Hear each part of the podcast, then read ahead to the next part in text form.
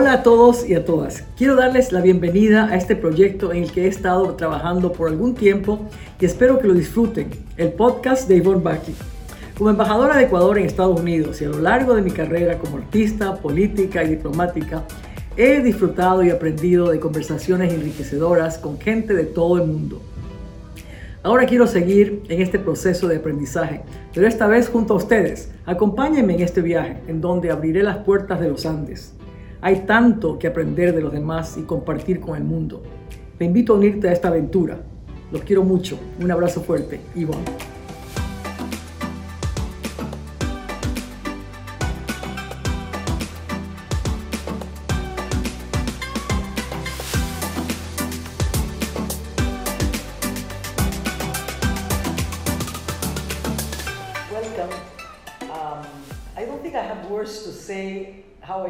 I have in you, Nisrin and Mauricio.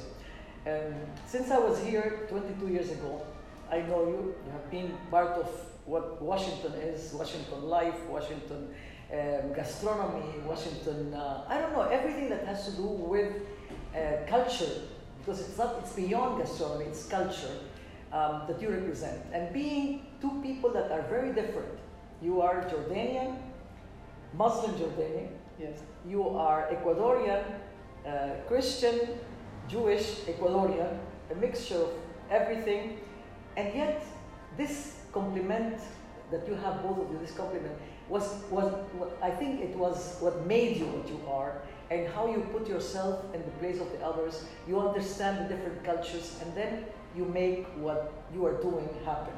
And what you're doing is just using senses, you know, gastronomy and music and the feeling you have when I enter your restaurant, the new restaurant, Secreto de Rosita, you feel that you are entering another world. It's all full of art, but every piece that you have there has a story. Every food that you serve is served with love from those that are serving it because they feel happy working with you both. And this is a concept, In this concept you did here, you are doing now in Ecuador. You are applying in Ecuador. So I want you to tell me that story, Nisrin and also Mauricio. So actually, here in Washington D.C., Mauricio is what they've said about him. He's always the head of the trend. So he's the designer of the concepts and the actual physical uh, design of the restaurant and the food, everything, and everything has a story. This is what he told me. I was not in the restaurant business before. I used to be involved in government contracting. And eventually, after I had uh, the three children and they went to school, I decided to join working with my husband. And I enjoy the social aspect of it. Um, I enjoy the uh, the food. I enjoy meeting new people. So for me, it was natural. Um, and working with him, I learned so much. Not ju- it's not just about the food and about the restaurant. It's really about creating a story, a concept. And the concept he has at Secreto was built on his childhood. It was an homage to his grandmother and grandfather. They raised him, so he wanted to pay tribute to it. And he created the um, uh, uh, Nuevo Andean cuisine here in Washington, D.C., and it was before anybody else was talking about it. And then you hear it in New York, and then you see it in other places. So really, it was um, it, it's a, been a great uh, experience for me. I've learned so much from him, and I handle more of the business aspect, but definitely I gained a passion for it. And then I went to visit Ecuador, and I fell in love with Ecuador. I know that. I visited you a long time ago at your house there. Yes. And it's beautiful top of this mountain. It was all with the rustic furniture that was made in Ecuador, everything made in Ecuador.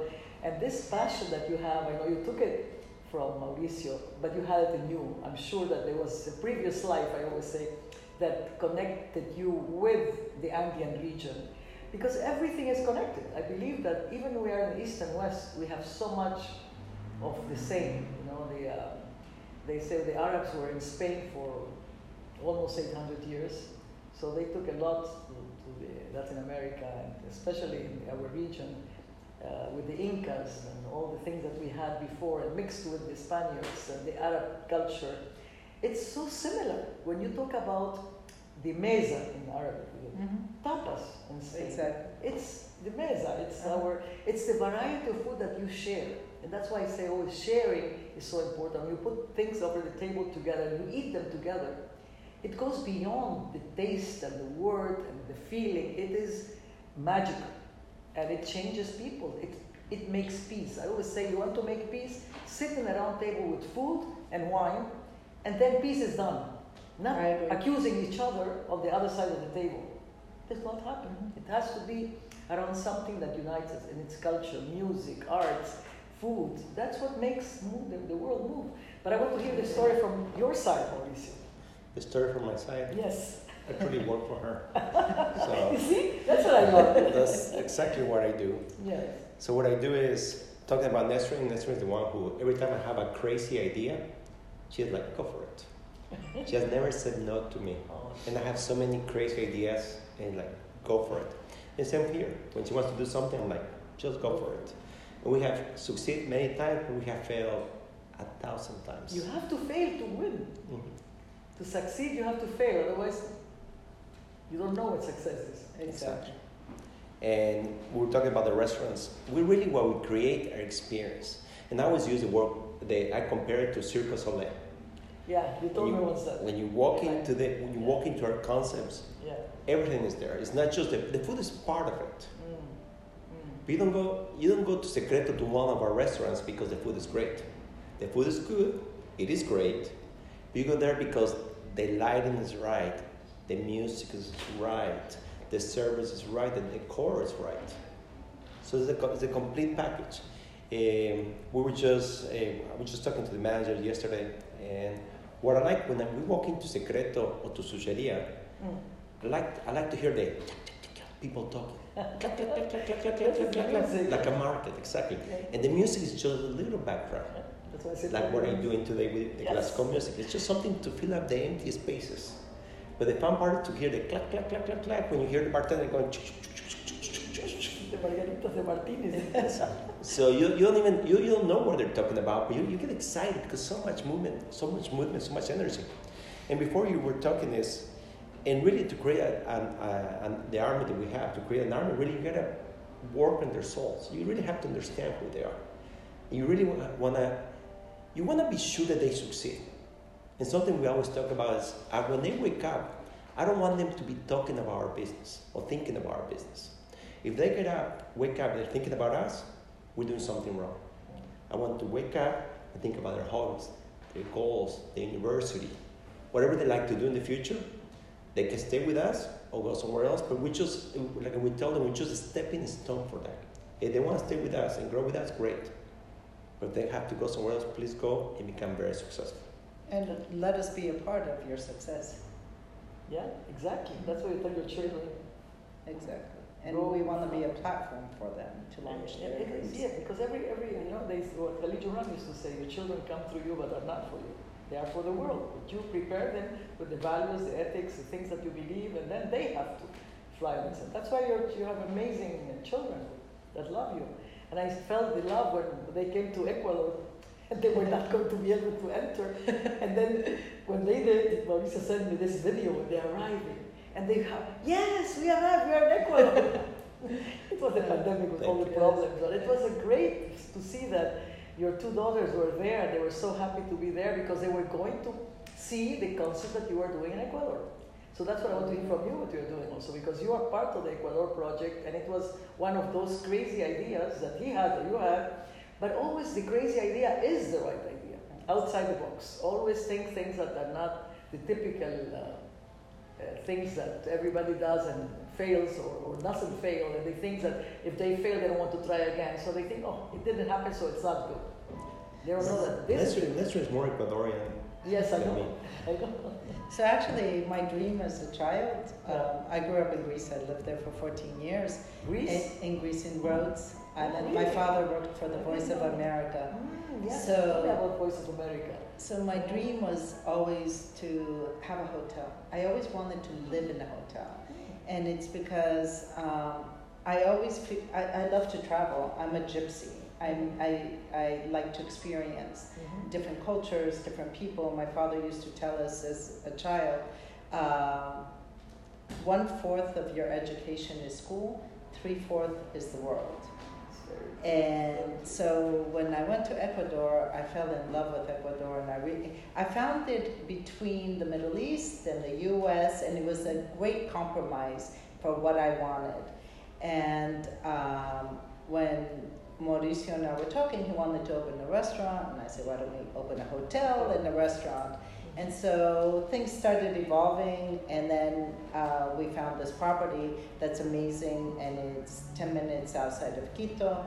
And so we're in? Tumbaco. Mhm. And so we're, we're, we purchased the property, and we're in the process now of developing the, com, the concept and the uh, business uh, model for it.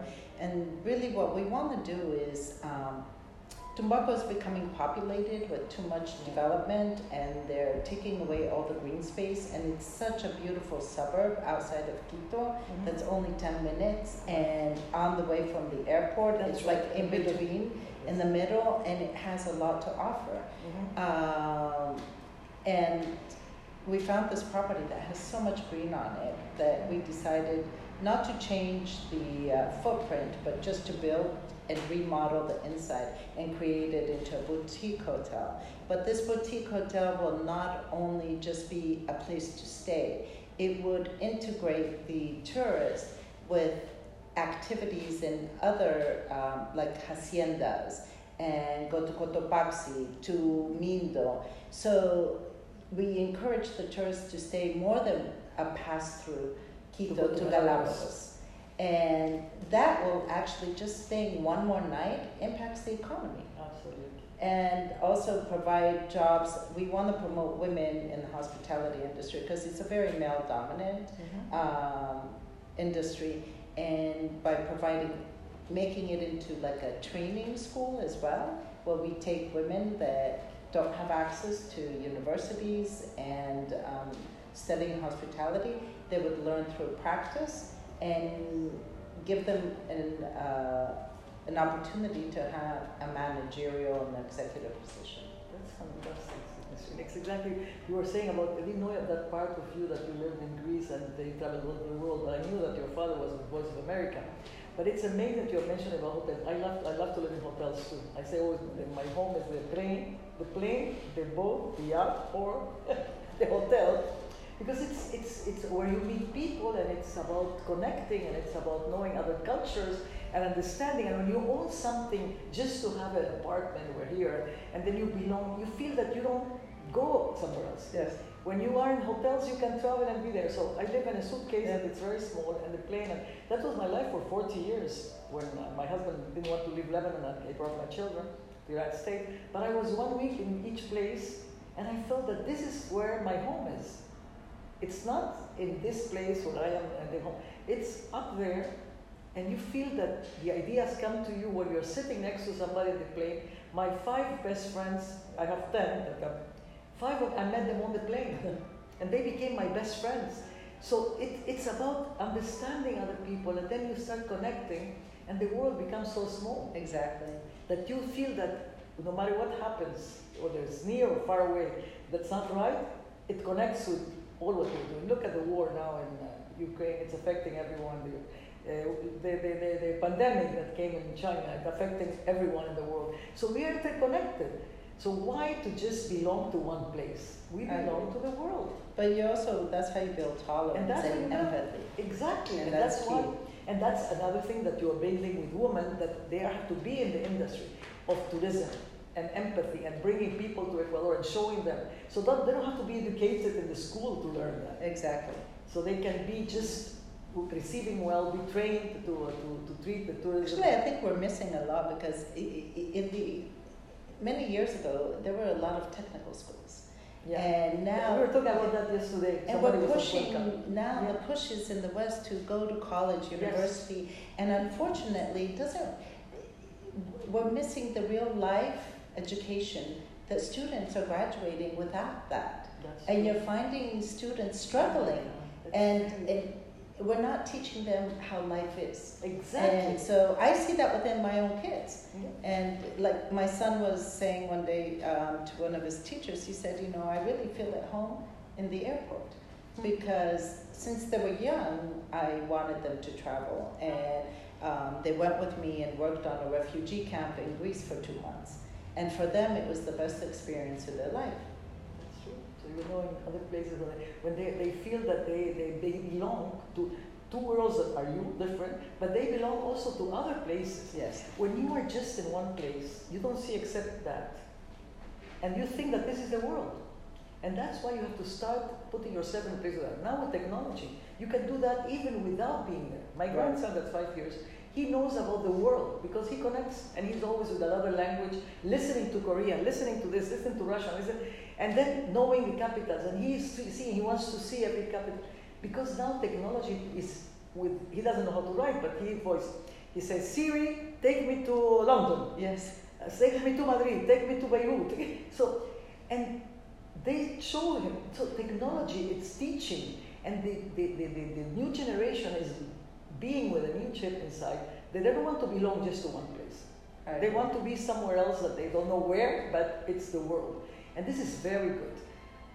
Some parents, they say no, because they get confused. If they speak more than one language with their children, they will mix them up. It's not true. Yeah. They're like sponges Exactly. and they absorb everything. And we are living in a global world that has to be globalized, whether we want it or not. We are already there. So I'm glad that you are doing because you are an example of what globalization is, and you are doing it in Ecuador now. But I'm sure that what you have done here is what is taking you back there, which is the roots of your husband, but it's also your roots because, as I said, Yeah. the connection of our Actually, I, I, my parents came to Ecuador. They loved it, and then my uncle came from Jordan to visit in Ecuador. All my friends from here come to Ecuador to He told me visit. And so, uh, yeah, and actually, I'm I'm going on the 10th to receive another friend on the 14th who owns her own company here, and I'm encouraging her. We're opening a real estate company in Ecuador. Wow, this is amazing. So now I now I realize why why you say that she is the one. You're right. I'm a very lazy person, so I enjoy somebody to work for. I work for her are, because You're a very work. secure person. You understand the power of of woman. Cherchez la femme. We always say find the woman where she is. It's, it opens. But the working together, men and women, it's what makes a difference. The world would be a better place if we had more women and men working together. Look what's going on in the world now. Actually, There's my husband one says, woman at the negotiation table between now Israel and, and Ukraine. All men. Um, in, in the project in Ecuador, everyone that's working on the project is a female. Wow.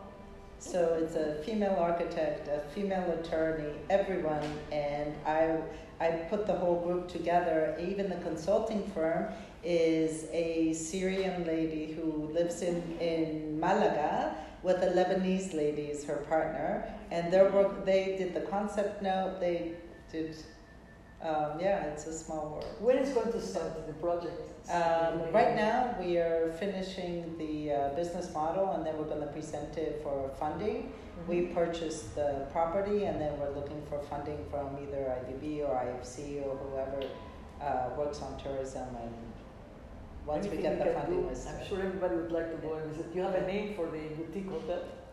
Yes. El secreto de Rosita. En serio? I love it. Yes. It has Yeah. something very powerful, that name. You were, talk, you were talking about hotels. Why you stay, Why you enjoy staying at hotels? Because the social aspect, the bar, the Yeah. restaurants. Yeah. So what we do in there, we put in two restaurants, put in Sucheria and Don Segundo. The idea is to create a nice lounge, nice atmosphere. So when you stay at the hotel, you really have something going on there. You become part of the, the Don. Segundo is your grandfather. Don Segundo is my our The husband of uh, Rosita- Rosita, and they, I'm sure that they, you are remembering that kind of you, what you have, they had also. So it's, They, they have a lot of love for each other. So Rosita was a special woman. I remember when I went to Yeah. meet her. You met her. Yes, I well Mauricio. She was alive when you were. when she was yeah. Yeah. So and she was very Catholic, and, and Mauricio on the plane kept telling me, please, when you meet my grandmother, don't tell her you're Muslim. I was like, okay, don't don't worry, don't worry. He's like, you know, let her get to know you first. And then, so as soon as we landed, four hours on the plane, he kept reminding me, please don't say you're Muslim. We arrived, within 10 minutes, he's like, Abuelita, ella es musulmana. Because he couldn't handle the pressure of not telling her. And then she looked at me and she said, and she laughed and she said, Are you the woman that knows how to clip a bird's wings? And I said, Yes, I can clip them or cut them off. And she goes, So you are the woman for Mauricio. what a woman, you see? And And religion she- was, what did she say about Oh, religion? so she said, uh, religion was created by men. Uh, men build the walls, and God breaks the walls. I love that. You see, this is why she married a Jewish. Exactly. So you were telling her, telling not to say that in the mother, and she married. It took us many years to convince. It took me many years to convince her. The first time I met her, remember this beautiful woman shows up with this tight black skirt with some eagle eagle glasses, and I'm like, wow. And then when I met her, I told her, "You're gonna marry me." From the first day, he knew. You see, And and your family was against it. You told me. Oh, yes, Your family yeah. was against getting married to the it Ecuadorian was tough. Catholic Jewish. Yeah, it was tough, but um, No, this is eventually it worked this out. is what the beauty of what it is. You know, this is the beauty of uniting cultures and then building something bigger than just what you are, but what you are, you are doing for others. You are doing such an amazing. Um, you're an example to others by what you're doing. Examples in all the positive way. You know, and you said it's not about just um, being successful. You have to fail to succeed and try and continue. So the message I want you to give to everyone and to the new generation also. I want to say What something. is success? Before, Okay. I want to say something about Nesrin before. Her job, she's always helping people. Yeah, I, I, feel that. Always helping people. I feel and always smiling and Mhm. always putting the light on Yes. the other. I felt that. And like in our company, her mission now is to give, to help people to buy a home. Wow. And there are many people in our company that purchased a home through her. So we have young people, they're 24, 25, 26, they have a four or five bedroom homes in Washington, D.C. Really? And that's her, 100% her job. Her doing I think empowering people Empowering. is key because you're you're not by yourself in this world, and I think at the end of the day, you're you know you're not remembered by how many things you own or what you've done. It's the impact you've had on others, and I think I always ask my kids, and I said, "What is the most important characteristic in a human?" And everybody will say empathy and kindness, and I said, "No, generosity." I said, generosity, it- Generosity encompasses all the values because in order for you to be generous, you don't have to be rich. You have to you have to be generous with time, with your feelings, with feeling empathy and being able to to do something for someone else or for Listen. anything. E- By Exactly. listening. What people mostly want is to be listened. Uh-huh, I agree. And you know, I feel now sometimes I don't have time. Even my children, they miss my listening to them because they used to call me ten times a day. It doesn't mean that they don't call me now, but instead of ten, maybe four. but it's because they want to be listened. Everyone wants to be listened, and this is you know the generosity of your time. Time is the most important thing that Exactly. you have, and you have to try to manage it. But generosity, as you said, it's exactly. It's not just about money. It's about everything: love, uh, friendship, uh, time that you have to give, Exactly. and uh, and I don't I don't think that you have to, for example, tell your children uh, do this or do that. They have to try. They have to pass through. But just give them examples, Mhm. and by example, They have to will. do it because they feel it. They because feel other you, Yeah, you you don't cannot order do something. You You, don't order that. and they will not Yeah. do it if you tell Yes. them, because it's always. So that's why wisdom. What is wisdom for you? What does it? You are amazing. So the definition of wisdom, what would it be for you? Um, definition of wisdom for me is um, I, I'm not really sure about wisdom because I never think of myself in that aspect, but I think uh, wisdom is how you view the world and its relationship within you and your children. So for me, it, it's really um, how I can pass that on to my children. What And, and that's key because I can only have an impact on how they they conduct themselves in this world is directly on my own children. Uh, I don't have that with others because obviously it's too intrusive. Mhm. But I think with my children, I want to pass on the wisdom of connectivity. Mhm.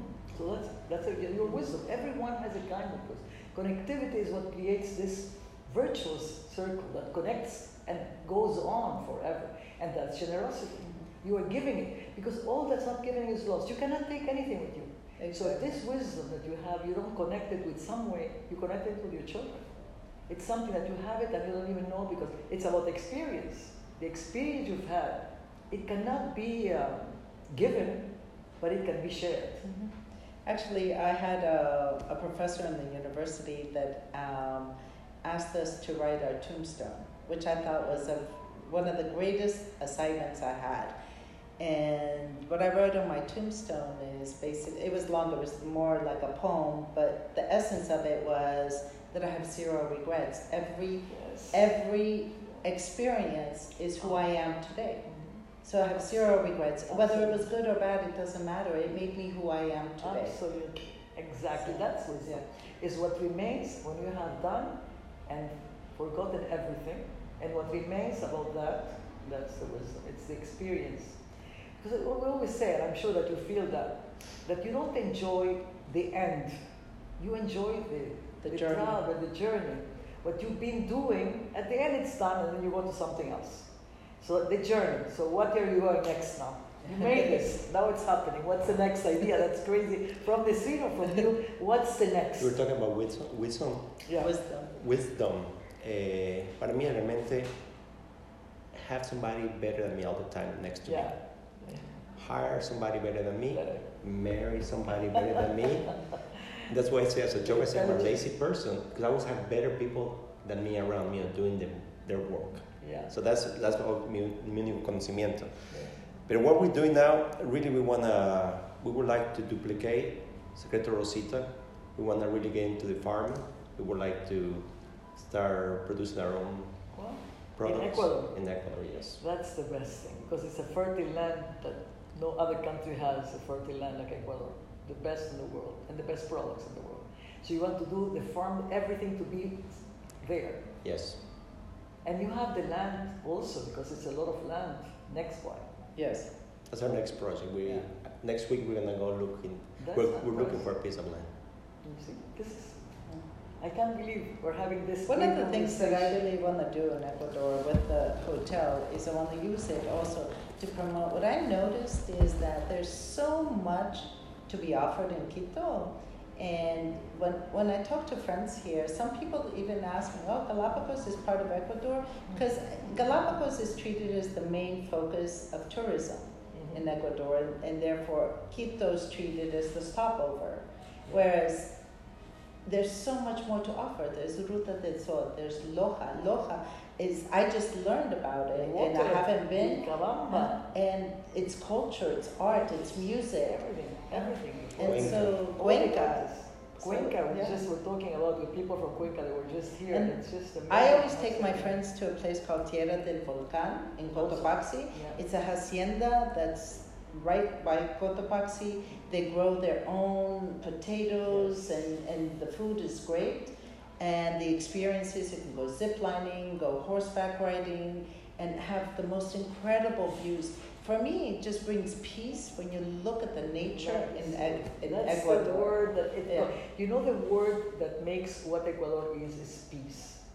And because we are the center of the universe, it's something that radiates, irradiates to the world. The sun is there all the time. So it's a peaceful country from excellency. And that's why so many people are retiring in Loja, in Cuenca, Yes. in, in, um, next to the Cotopaxi, in areas that they have the volcanoes, they just choose whatever, or the ocean part of the Pacific, or the Galapagos, but they are retiring uh, because they see that um, they have all year through a natural air conditioned weather, Yes. which is beautiful, but also the people are very peaceful. So peace is something that we don't understand as a concept that it's not just non-violence, it's being accepted as you are and living in peace with yourself.